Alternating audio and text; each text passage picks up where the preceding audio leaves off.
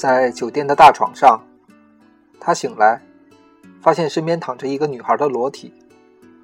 于是他抚摸着女孩的乳房、腰和大腿，然后他的手滑到了女孩的大腿内侧。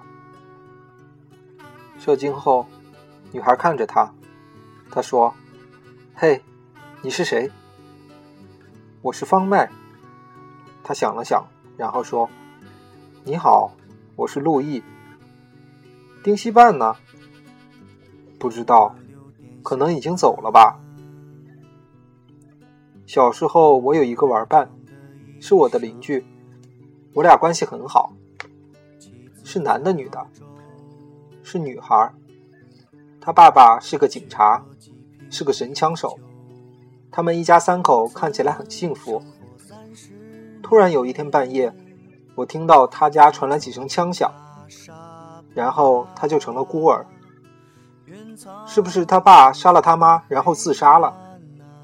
不是，原来他爸抢了银行，警察把他们家包围了。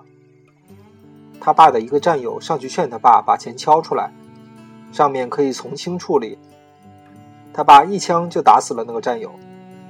他爸是神枪手。然后呢？我也不知道。反正就是几声枪响，他爸和他妈都死了。那他呢？被他妈藏在了床底下。可是他妈怎么会被打死呢？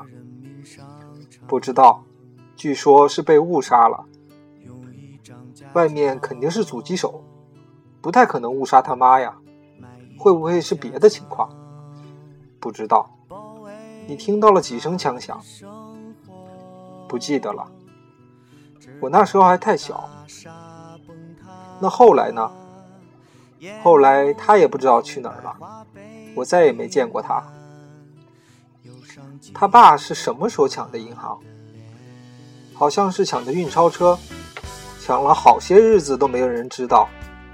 据说他爸把钱藏在衣柜里，堆得满满的。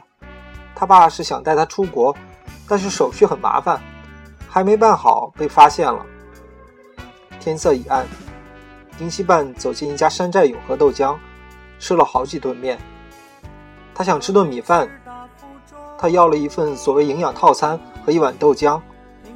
等了半天，服务员端来一盘剩菜般的东西和两碗豆浆。我只要了一碗豆浆。是的，先生，这里是一碗豆浆和一份营养套餐。那你干嘛给我两碗豆浆？一碗是你点的豆浆，另一碗营养套餐里的豆浆。丁西半无语了，小心地夹了一口套餐里的菜吃，不仅极难吃，且咸得要命，根本没法下口。